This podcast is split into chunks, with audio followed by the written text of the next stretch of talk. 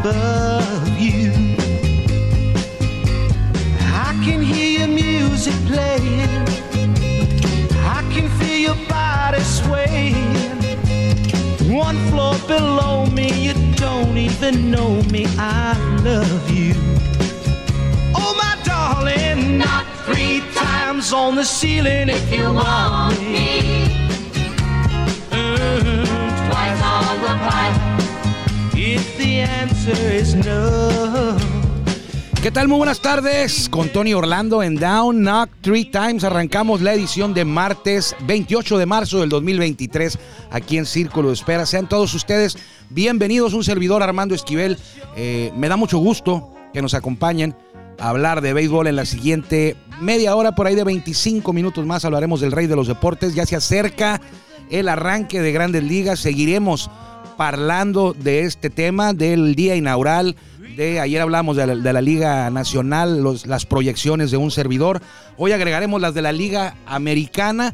Hablaremos de los toros también que están entrenando. Y mañana, si usted eh, tiene la oportunidad de venir al estadio del Cerro Colorado, a la Casa de los Toros, eh, dese la vuelta temprano si puede, porque va a haber un duelo interescuadras. Eh, no va a haber juego de pretemporada en Tijuana. Los toros van a tener su pretemporada, lo que a, a juegos se refiere, en Ciudad de México y en Puebla pero en Tijuana va a haber un duelo interescuadras y va a ser abierto al público sin costo. Por ahí de las diez y media más o menos estará dando a inicio diez y media, entre diez y media y once más o menos, este duelo interescuadras de los Toros de Tijuana en su preparación para la temporada 2023. Y también hablaremos, porque ayer se comunicó con nosotros Oscar Barry Herrera y nos hizo una observación en el tema de los receptores que han sido parte de los Toros, quienes han cachado, quienes han estado detrás del plato en eh, la historia en los primeros nueve años. Este es el décimo aniversario de los toros.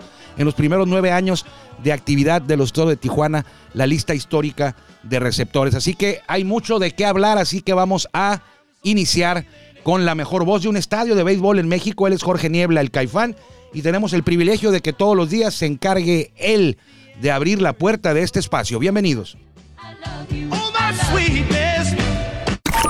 Ya estamos en el círculo de espera. Acompáñanos a tomar turno y hablar de béisbol con un toque relajado.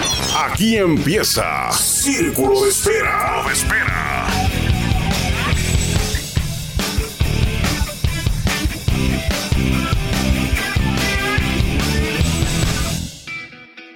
Muchas gracias a Jorge Niebla, el Caifán, por la introducción, pero principalmente a usted las gracias por permitirnos que lo acompañemos a hablar de béisbol en este martes 28 de marzo del 2023. Y vamos rapidito, ayer decíamos eh, que han sido 19 receptores los que han cubierto el plato en la historia de Toro de Tijuana. Y nuestro buen amigo, siempre al pendiente y siempre bien informado y letrado y de buena memoria, aparte, porque creo que ese dato lo debió de haber sacado de su memoria, porque no creo que tenga acceso a la estadística histórica de los Toros de Tijuana. Oscar, tenía razón, ayer dije yo que eran 19 eh, catchers los que habían jugado con los Toros, que en alguna ocasión, por lo menos en un juego, estuvieron detrás del plato a la defensiva.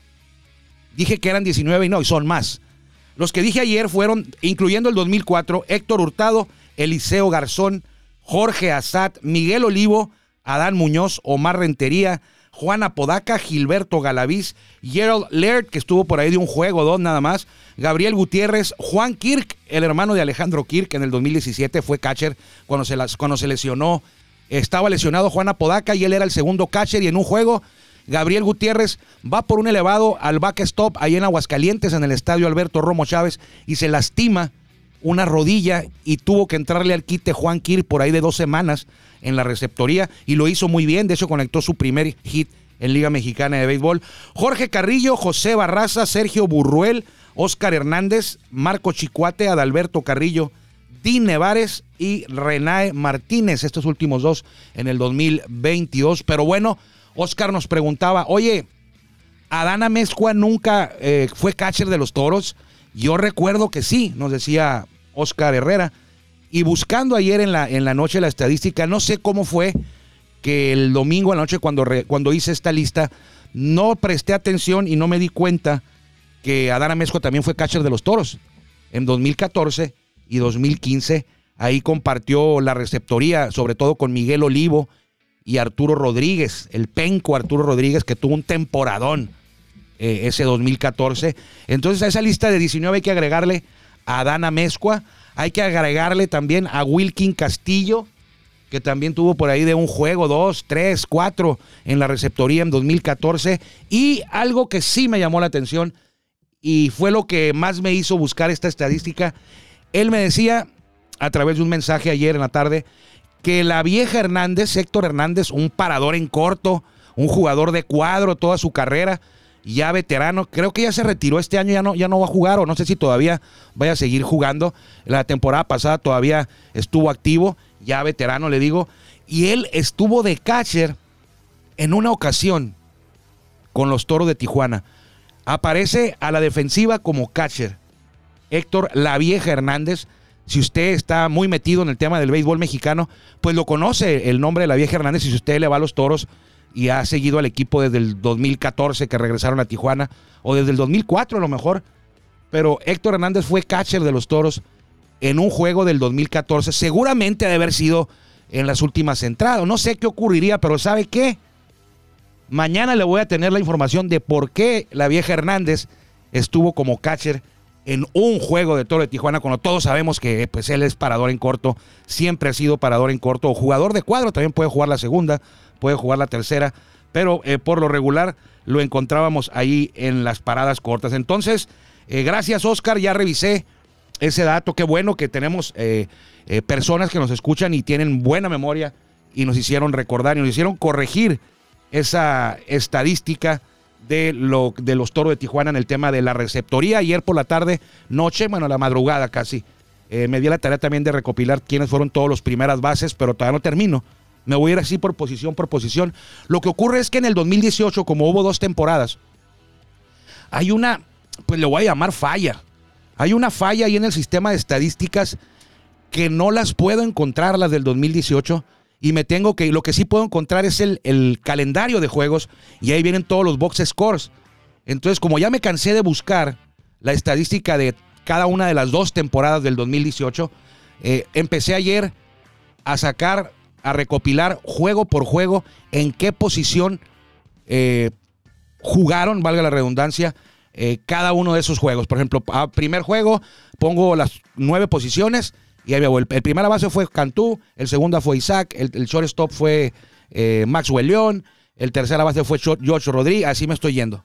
Pero me va a tomar bastante tiempo porque ayer le dediqué como una hora a eso y apenas llegué a 12 juegos de, esa, de ese año 2018 que fueron por ahí de, como 100 juegos han de haber, han de haber sido en, 2018. Pero bueno, lo dejaremos para más eh, adelante. Ayer le decía, hablábamos de grandes ligas. Eh, recuerde usted que, está a punto de iniciar la temporada 2023. Y bueno, vamos primero con el calendario del jueves. 15 juegos, van a entrar en acción los 30 equipos. Así que si usted tiene día libre, que no creo, pero bueno, a lo mejor tendrá la oportunidad de disfrutar. Y, tiene, y aparte, si usted tiene el MLB TV, pues va a tener la oportunidad de disfrutar béisbol desde por ahí de las 9 de la mañana, si usted está en horario del Pacífico, en horario de Tijuana, porque va a haber juegos desde las 9 hasta las 7 empieza el último, los que son algunos que son en la costa oeste, la jornada inaugural de Grandes Ligas, y no le miento, es a las 10 el primer juego, es Atlanta contra Nacionales, el primer duelo de, grandes ligas de esta temporada. A la misma hora va a estar jugando Gigantes de San Francisco contra Yankees de Nueva York en el Bronx. Por cierto, hablando de Gigantes, ayer le hicieron una ceremonia muy emotiva, muy bonita a Sergio Romo, el paisano que nació en Brawley, eh, California, ahí por Mexicali para arriba. Pero pues es mexicano, no de nacimiento, pero de, su, familia eh, son mexicanos y ayer se retiró de manera oficial con los gigantes de San Francisco, el equipo con el que consiguió tres anillos de serie mundial. Ahí estuvo en un juego de pretemporada en el estadio de los gigantes, ahí en la Bahía, en San Francisco, eh, contra Atléticos de Oakland. Él entró nada más en la novena entrada a enfrentar un bateador. No lo, no lo pudo dominar, no sacó out. Entró con la canción del Mechón. Por ahí andaban los Tigres del Norte también. Eh, se enfrentó a un bateador, terminó el turno y entró por él Hunter Pence. No entró el manejador, entró Hunter Pence, que fue compañero de él, para, que, para retirarlo de la loma y que la gente lo pudiera eh, reconocer, ovacionar, ovación de pie, con aplausos.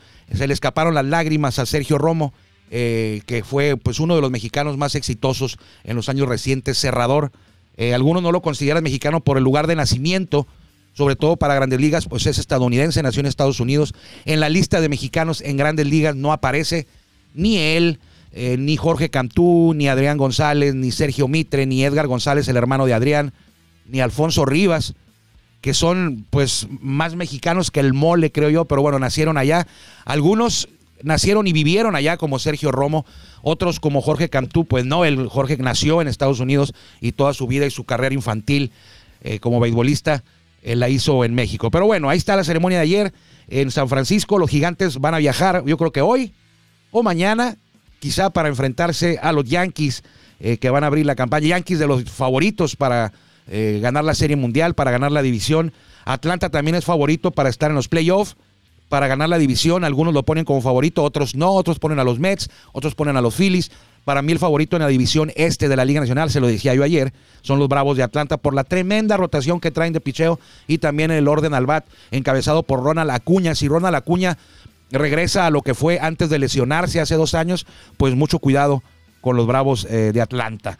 En más de la, de la calendarización para mañana están los, estos son los Orioles de Baltimore visitando a los Medias Rojas de Boston. Eh, Boston va a tener una temporada muy mala, creo yo. Orioles eh, el año pasado tuvo marca ganadora, algo que no ocurría yo creo que en los últimos 5 o 6 años y la temporada pasada tuvieron marca ganadora. Creo que no les va a alcanzar para playoffs, sobre todo en la división en la que están los Orioles, pero no van a ser el peor equipo de la liga ni el peor equipo de la división. Ya llegaremos a eso más adelante. Cerveceros de Milwaukee se va a enfrentar a los Cachorros de Chicago. Esto en el Wrigley Field. Los Tigres de Detroit, que van a ser uno de los peores de la liga, se van a medir a los eh, Rays de Tampa Bay, de nuestro buen amigo paisano eh, Randy Arozarena. Los Phillies de Filadelfia, que llegaron a la Serie Mundial eh, cuando nadie los, esperaba en la Serie Mundial el año pasado. Eh, van a visitar a Arlington para enfrentar a los Rangers de Texas. Los Piratas de Pittsburgh y los Rojos de Cincinnati, eh, pues que ya están casi eliminados desde que empieza la temporada. Qué mala onda, ¿no? Los Piratas en sus tiempos tuvieron varias épocas muy buenas. yo recuerdo la de Boy Bonilla, la de Barry Bonds y los Rojos, pues la máquina roja y ahora son los eh, llamados a ser sotaneros de esa división central de la Liga Nacional. Pues bueno, van a jugar en Cincinnati Piratas contra Rojos el jueves, recuerde usted, esto es pasado mañana. Los padres de San Diego a la 1.10 horario de San Diego en el Petco Park reciben a los Rockies de Colorado. Aquí el tema es que está, está proyectada una tormenta, mucha lluvia para el duelo inaugural. Es pasado mañana a la 1.10 se canta el play ball, esperemos que así se pueda llevar a cabo y dicen que va a ser mucho frío, que no van a ser, si se puede jugar, no van a ser las condiciones idóneas para un día inaugural, para jugar a la pelota, pero así está programado, esperemos que se pueda llevar a cabo y de buena manera. En San Luis, los eh, candidatos a los favoritos para ganar la división central de la Liga Nacional, los Cardenales, se van a enfrentar a los Azulejos de Toronto que muchos expertos colocan a Toronto en playoff, lo colocan algunos arriba de los eh, Yankees. Eh, ya llegaremos más adelantito al tema de la Liga Americana en los, nuestras proyecciones. Eh, azulejos Cardenales en gran juego, se van a medir ahí en San Luis, creo que es el Butch Stadium. En Kansas City los Royals van a recibir a los Twins de Minnesota, también el jueves a la 1.10 horario de Tijuana, allá en, Kansas City. los Marlins de la Florida se van a enfrentar los Mets de Nueva York en Miami. Marlins de Miami. Yo creo que los Marlins no van a llegar a playoff, pero no van a ser el sotanero de esa división. Ya se lo decía yo ayer. Creo que va, va a ser Bravos, Mets, Phillies Marlins y Nacionales, esa división. Ayer se lo comentaba. En Houston, los campeones van a tener su ceremonia de, pues no de premiación, pero su ceremonia de campeonato. Primer juego luego del campeonato fueron los campeones de la Serie Mundial del 2023 tras vencer a los Phillies de Filadelfia en eh, su estadio. Creo que se sigue llamando el, Minute Maid Park. Van a ser anfitriones, anfitriones, perdón, de los Medias Blancas de Chicago los Astros contra los Medias Blancas. A las 7 de la tarde ya en la costa oeste Atléticos de Oakland, que bueno, para qué le digo, si usted le va a los Atléticos, otra temporada muy larga y de poco que festejar, de las peores alineaciones en papel, eh, de las peores, no, la peor alineación en papel, se han deshecho de todo, pero bueno. Astro recibe a los Angelinos con Mike Trout y Shohei Otani, creo que va a abrir Otani, Otani va a ser el abridor en Oakland para enfrentar a los Atléticos de Oakland. Eh, marineros de Seattle, cuidado con los marineros. Va a ser un gran duelo porque van a recibir a los guardianes. Siempre cuando, lo, cuando veo el escudo de los indios, de los, de los de Cleveland, casi casi les digo indios, como ahorita lo acabo de hacer. Eh, pero son los guardianes, no, no, no llego a acostumbrarme todavía y se me olvida. Guardianes de Cleveland contra Marineros de Seattle, otro gran duelo, dos equipos de los considerados, eh, de los llamados a avanzar a playoff. Eh, marineros en el oeste. yo creo que van a quedar por ahí segundos en el, en el, oeste. Y Cleveland debe de ganar su división, son los favoritos. Pero bueno, esto es béisbol y nunca se sabe. Y al final dejamos el platillo fuerte para los mexicanos porque Julio Urias va a abrir con los Dodgers mañana el primer duelo de la temporada, el duelo inaugural en Los Ángeles para enfrentar a los Diamantes de Arizona. Que ojo, traerán ahí a un pitcher eh, candidato al Cy Young. A lo mejor usted todavía no le suena, pero váyase familiarizando con el nombre. Es un gran lanzador, Zach Galen de los Diamantes de Arizona. Los Dyers mañana no la van a pasar muy bien a la ofensiva porque este lanzador es muy bueno. Ya les ha lanzado a los Dodgers en temporadas anteriores y, los Dodgers han batallado con él. ¿Por qué? Y todos batallan con él porque es un gran pitcher. Y enfrente estará Julio Urias. O sea que suerte para el paisano. No voy a decir la va a necesitar. El paisano es talentoso. Eh, no, no, su rendimiento no depende de la suerte, pero ahí en ocasiones eh, a veces la suerte puede inclinar un duelo para un lado, para el otro, sobre todo con una pelotita que caiga un centímetro adentro, un centímetro afuera. Pero va a estar bueno el, duelo de picheo. Julio Urias contra Zach Galen. Ojo, no, no, no porque sean los diamantes, la va a tener fácil Julio. Eh, traen buen equipo los diamantes y sobre todo en el tema de, del pitcher al que se van a medir el día de hoy. Vamos a ir a, las proyecciones. Ayer le decía en la Liga Nacional, mis gallos son bravos en el este, Cardenales en la central y Dodgers, aunque ¿Cómo se lo explico? Ayer le decía que la temporada 2023 va a ser una temporada baja para los Dodgers. No va a ser a la que nos tienen acostumbrados a las temporadas habituales de que aplanan, que arrasan, que se van adelante con ventajas de 15 juegos sobre el segundo lugar. No va a ser así.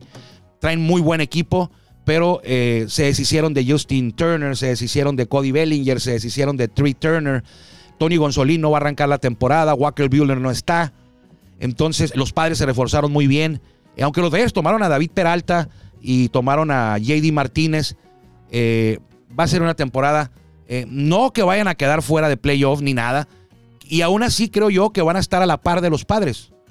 Peleando arriba por los nombres que traen. Mookie Betts, este señor Freeman, se me va el nombre de Freeman, se me va el nombre de Freeman. Ahorita me voy a acordar. ya le decía JD Martínez, David Peralta, Max Muncy.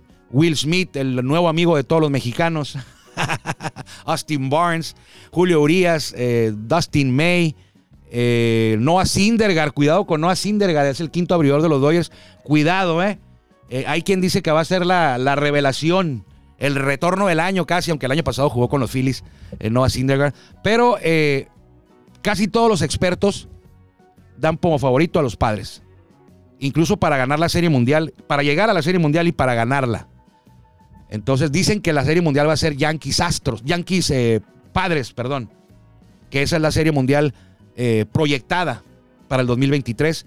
Aún así, digo, yo, yo no voy a ir con la cargada, o sea, cada quien observa estadísticas, observa nombres, alineaciones, historial, y cada quien decide. Yo digo que hay muchos expertos que, la mayoría de los expertos dicen que va a ganar Padres la Liga Nacional, la División Oeste pues yo digo que va a ganar Dodgers muy pegadito a los padres, pero no me sorprendería nada que fueran los padres quienes ganaran la división oeste y terminaran con una hegemonía muy larga. Bueno, no, no tan larga, porque los gigantes la ganaron no hace mucho, ¿no? Le ganaron la división a los Dodgers hace por ahí dos, tres años. Cuando sorprendieron, nadie lo vio venir eso.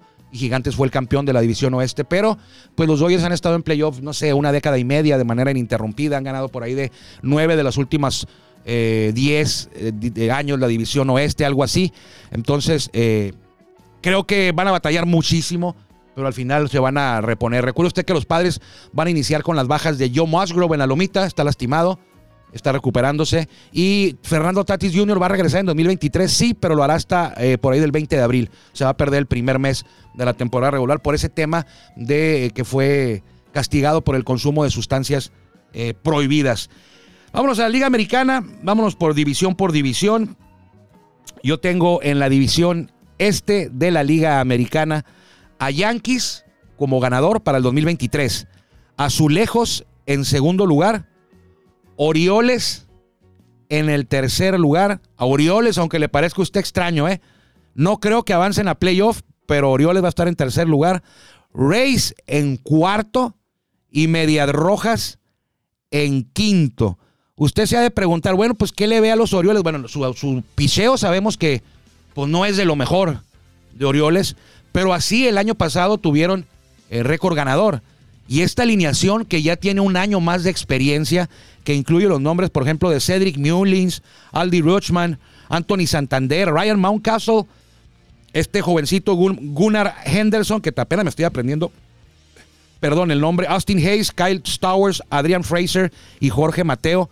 Creo que con ese año de experiencia y con lo que hicieron el año pasado, podrían dar la sorpresa y meterse en el tercer lugar de la división este, que va a tener este año, creo yo, a la baja a los Rays y sobre todo a los Medias Rojas de Boston. Hay quien dice que los Astros, eh, perdón, que los Azulejos van a ser los líderes del este. Yo creo que los Yankees traen una buena rotación y el bateo, pues ni se diga, ahí comandados por el Judge, por el juez Aaron Judge, que pues ya recibió su contratazo de por vida casi, eh, y, y Giancarlo Stanton. En fin, creo que los Yankees van a ser el líder, el campeón, van a llevarse el banderín de la división este y por primera vez en varios años eh, son considerados favoritos incluso para llegar a la Serie Mundial y, pelearla contra los padres, es lo que dicen la mayoría de las proyecciones. Entonces, Yankees, Azulejos, Orioles, Rays y Medias Rojas. Eh, DJ LeMahieu, Aaron Judge, Anthony Rizzo, Giancarlo Stanton, Josh Donaldson, Gleyber Torres, José Treviño, Aaron Hicks y Anthony Volpe, este jovenazo que va a debutar en grandes ligas. Esos son los Yankees que tienen a Garrett Cole, a Clark Schmidt, a Johnny Brito, a Néstor Cortés, Nasty Néstor, así le dicen, y a Domingo Germán. Vámonos a la división central que no sé por qué últimamente, o, no sé si porque nosotros vivimos en el Pacífico, la división central, las divisiones centrales son las que como que más, más aburridas, ¿no? Además son las que, pues las que siempre tienen el, al campeón de división con el menor número de victorias. En este caso creo que va a ser igual con los Cardenales, van a ser campeones divisionales, pero el año pasado Cardenales fue, fue el campeón divisional con menos victorias, si mal no recuerdo. Este año creo que también va a ser así. Los Cardenales van a ganar la división, pero muy por debajo de lo que haga Dodgers Padres o lo que haga Bravos y Mets. En la división central de la Liga Americana, Guardianes, esas son mis proyecciones, Mellizos, Medias Blancas, Royals y Tigres. Así los veo yo en la división central. Y en la división oeste, pues todavía no es tiempo de bajarnos del barco de los Astros. Eh, creo que aunque perdieron al Tuve, eh, en la temporada baja adquirieron a José Abreu de los Medias Blancas. Creo que es la alineación ofensiva eh, más fuerte. Ahí le va, mire, Jeremy Peña, Kyle Tucker, Alex Breckman, Jordan Álvarez, es un caballón, Jordan Álvarez, José Abreu, David Hensley, Chas McCormick, Jake Myers y Martín Maldonado. Ellos deben de ganar la división oeste, pero van a tener ahora sí una batalla mucho más pareja con los Marineros de Seattle. Más abajo estarán los Rangers de Texas, Angelinos de Los Ángeles y Atléticos de Oakland. Así están las divisiones entonces en la Liga Nacional. Proyecciones de un servidor, Dodgers, Cardenales y Bravos. En la Liga Americana, Yankees, Guardianes de Cleveland y Astros de Houston. Seguramente avanzarán a playoff los padres también, avanzarán los azulejos a playoff por el tema de los múltiples comodines que ahora existen, los mellizos, los marineros, los cerveceros, los Mets, los Phillies, todos ellos avanzarán a playoff por el tema del comodín. Y me preguntan qué los marineros, ¿por qué le tengo fe a los marineros? Bueno, tiene nada más y nada menos que a Julio Rodríguez, adquirieron a Colton Wong, adquirieron a Teóscar Hernández, tienen a Ty France, a Eugenio Suárez, Carl Raleigh, Jared Kelleny, que sería importante el rendimiento de Jared Kelleny en esta campaña, AJ Pollock y JP Crawford, es el equipo de Seattle, ahí anda el mexicano Andrés eh, Muñoz buscando regresar a su nivel. Recuerde usted que tuvo un temporadón el año pasado, es conocido por sus rectas de más de 100 millas, 102, pero no pudo ir al Clásico Mundial porque se sometió a una operación precisamente para estar listo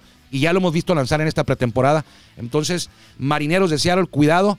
Eh, hay que estar al pendiente de lo que pase con en la división oeste. Va a ganar Astros, pero creo que no me sorprendería que Marineros lograra estar ahí parejito, incluso llevarse el banderín de la división oeste de la Liga Nacional. Pendientes para el jueves, porque eh, arranca la temporada de Grandes Ligas. Y también si usted, repito, si ese jueves, eh, mañana, perdón, si usted mañana quiere venir al estadio a ver a los toros en, un juego interescuadras, es bienvenido, puerta abierta por ahí de las 10 de la mañana, 10 y media eh, 10 y media, 11, ah, va a arrancar este duelo interescuadras. Es una práctica y las puertas están abiertas del estadio sin costo para que se dé la vuelta y pueda usted ver a los toros, porque no va a tener otra oportunidad de verlos aquí en Tijuana en pretemporada, porque se van el sábado a Ciudad de México. Un servidor Armando Esquivel le agradece como siempre que nos haya permitido que lo acompañáramos hoy a hablar de béisbol aquí en Círculo de Espera. Nos encontramos mañana si Dios quiere, aquí en la número uno, la 104.9 y también en nuestro podcast Círculo de Espera en Spotify.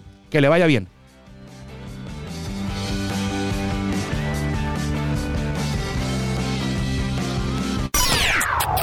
Gracias por acompañarnos en el Círculo de Espera. Nos escuchamos próximamente.